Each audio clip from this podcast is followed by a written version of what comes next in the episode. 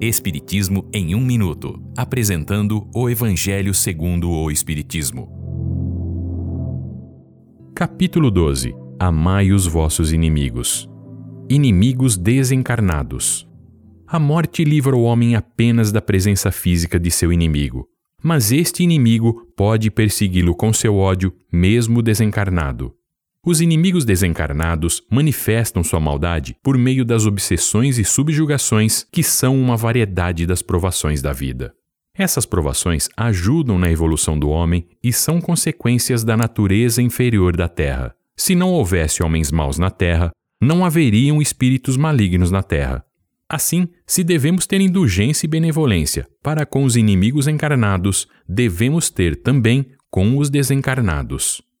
As almas de homens perversos se acalmarão somente com o sacrifício de seu ódio, isto é, pela prática da caridade. Essa caridade não só os impedirá de fazer o mal, como os reconduzirá ao caminho do bem, contribuindo dessa forma para a sua evolução moral. Não existe coração tão perverso que não seja tocado pelas boas ações, e assim, de um inimigo pode-se fazer um amigo antes e depois de sua morte. Portanto, a máxima amai os seus inimigos não se aplica apenas aos encarnados e na vida presente, mas se traduz na grande lei da solidariedade e da fraternidade universal.